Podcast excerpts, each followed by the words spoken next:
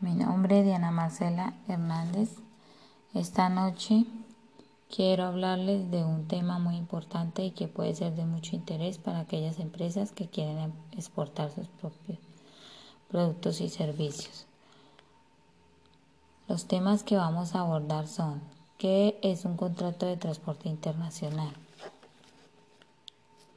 Contrato en virtud del cual uno se obliga por cierto precio a conducir de un lugar a otro por tierra, canales largos o ríos navegables, pasajeros o mercaderías ajenas y a entregar estos a la persona a quien vaya dirigida.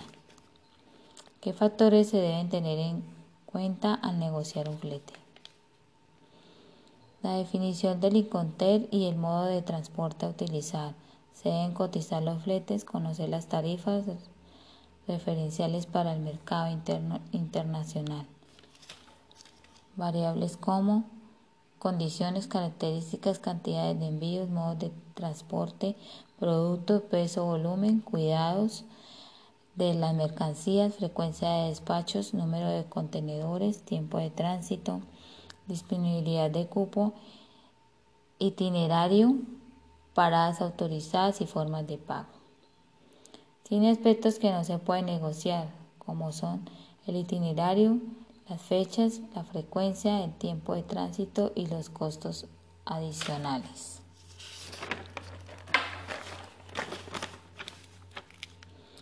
¿Cuál es el proceso que se debe realizar para llevar a cabo un contrato de compra-venta?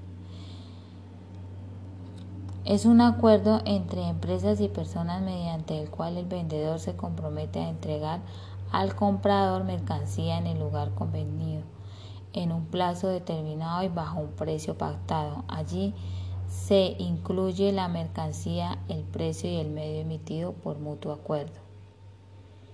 Puede ser verbal y, y basarse en la confianza y tiene como prueba una orden de compra, factura comercial y un contrato escrito. Está regido por la Convención de Naciones Unidas. Fue aprobado y suscrito en Viena el 11 de abril de 1980. Datos que debe contener. Calidad de la actuación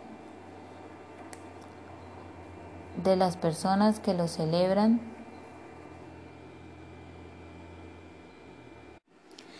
Definición exacta y completa de las mercancías, tipo de envase, embalaje y marcas de los bultos, precio unitario y total.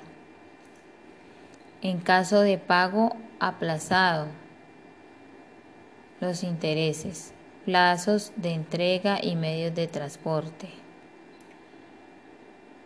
Y conterns, condiciones de reembolso de la exportación, garantías y afianzamientos sobre el pago, condiciones para entrada en vigor del contrato, fecha y firma de ambas partes.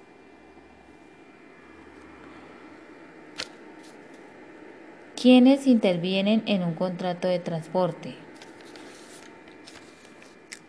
Porteador, quien contrae la obligación. Cargador, quien por cuenta propia o ajena encarga la conducción de mercancías al porteador.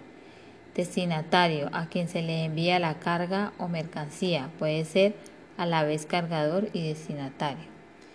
¿Qué documentación se debe contemplar en un contrato de transporte internacional? Seguro de transporte, según el Inconter, póliza individual y póliza global o flotante. ¿Quién, ¿Quiénes intervienen y cuándo se aplican los Inconter y los seguros?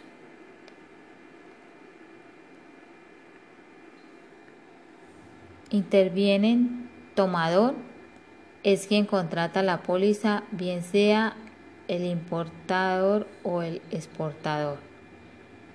Asegurador, empresa aseguradora que puede asumir los riesgos. Asegurado, persona en que el suceso de riesgo puede afectar directamente. Beneficiario, quien por efectos de contrato tiene derecho a recibir cualquier contraprestación de parte del asegurador. Los, los, Los psicoterms se aplican en, en todos los contratos. No es obligatorio adquirir pólizas, pero algunos psicoterms obligan como es el CIF y el CIP. Por lo menos la carga hasta el país destino. El no obtener seguro expone a un riesgo innecesario.